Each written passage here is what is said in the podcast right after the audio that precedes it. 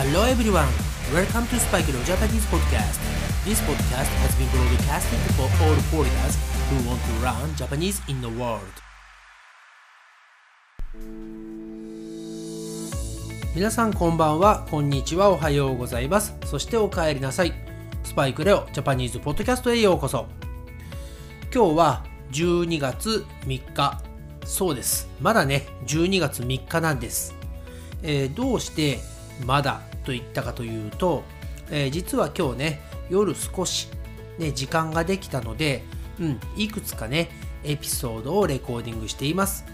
そしてですね、さっき気づいたのですが、明日ね、12月4日、日曜日は、えー、日本語能力試験、ね、JLPT があるそうですね。はい。えー、これね、本当に難しい試験なんですよね。えー、もう皆さんね、えこのね、ポッドキャストを聞かれている頃には、もう試験は終わっていると思います。えなぜならね、えこのね、ポッドキャストとかを聞いている時間もないくらい、皆さん勉強頑張るからなんですよね。はい、えー、このね日本語能力試験っていうのはあの日本人が受けても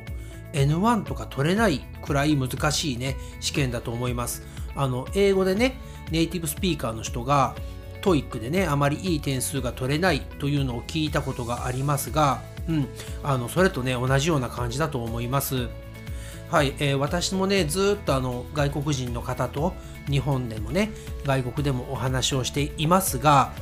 今まで私の知り合いで N1 を取れた人は2人しかいないですね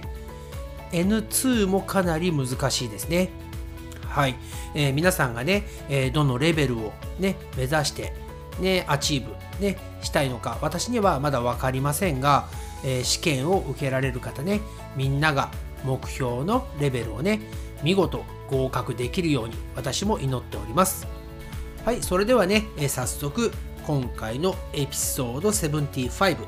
エピソード75謙譲語についてですね、えレッスンをやっていきたいと思います。今回の、えー、謙譲語のピックアップワードは拝見するです。拝見する。はいこれは、えー、to see ですね。はい。Today I'm going to have a lesson about 謙譲語。拝見する。to see はい。えー、これはですね、あの、見る、ね、見ますという言葉の謙譲語になります。えー、謙譲語ですので、自分が見ますというね、言葉の謙譲語になります。はい、このね、拝見するの使い方ですが、えー、基本のフォームは、えー、リスペクトしている人ねとかあの目上の人ですね先生とかと話をしている時に私がプラスナウンですがあの名詞ですが相手がね持っているものとかかなとか相手が作ったものをプラス拝見しますという使い方をします。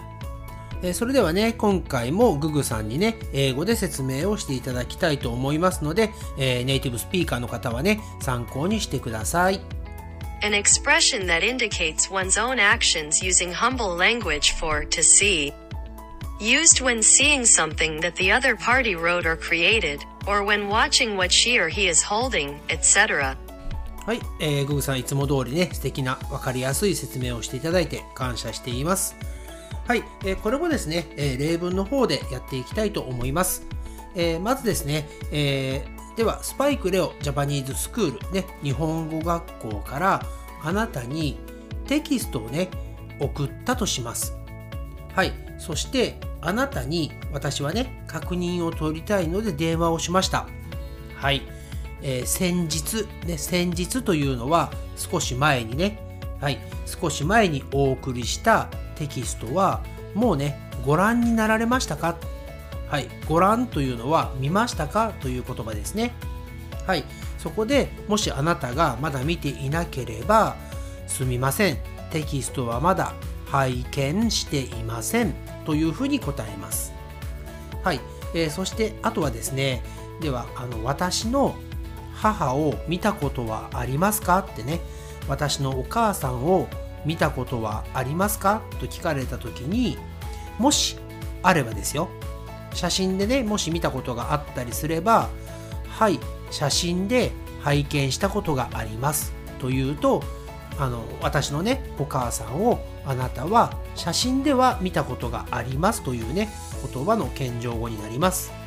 はいそして最後のね例文を一つやりますがあの空港エアポートでま、エアポートだけではないのですがあのねいろいろなところでねあのテロがあったりしてすごく厳しかった。今も厳しいとは思いますが、えー、そういうね場所に入る時に、えー、カバンの中を拝見しますとかね。カバンの中を拝見させてください。ね。あなたのカバンの中変なもの入ってないですか？みたいな感じでね言われることがありますがえー、これね、私、あの、オーストラリアにね、行った話を前にエピソードでお話ししましたが、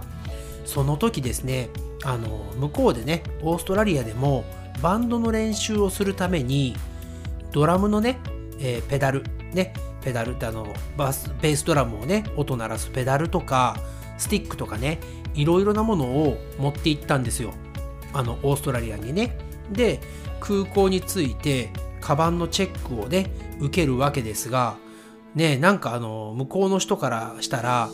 ドラムのペダルってね結構いろいろな形があってで私が持っていたものはねちょっとねあの普通のペダルとは違う形をしていたんですよね。はい。もちろんあのすごく怪しまれまして空港を出るまでに1時間以上ねあのチェックされましたね。あのインベスティゲーションをされましたね。うん。違う部屋に連れて行かれてこれは何だとかね、うん、これは何に使うんだとか。でまああのオーストラリアのねあのあちらのね方が説明してくれて、ね、あまりにもね私が空港から出てこないので心配してくれてですね、うん、あの話をねラジオに出る人でね、あのこちらでもあのバンドのねプラクティスをするのでそういうねあのインストゥルメンツの機材を持ってきていますって説明してくれてようやくね空港から出れたのですがうん本当にね怖い経験しましたね。はい、えー、まあ、あとはねあのニューヨーク行った時もなぜか私ねあのカラーコンタクトをしてったんですよ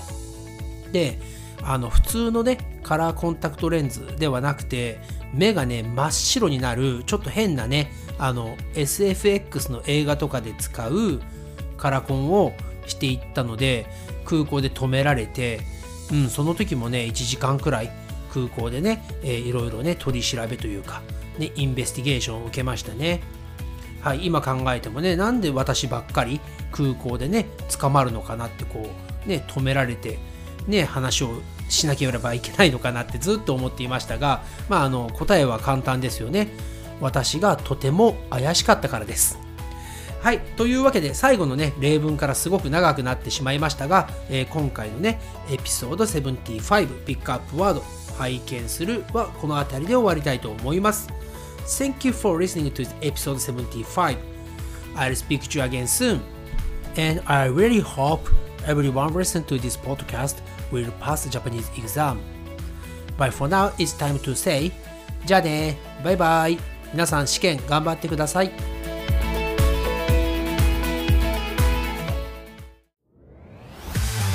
Thanks again for listening to Spike no Japanese podcast. And I'll speak to you soon. But for now, it's time to say goodbye and see you next time.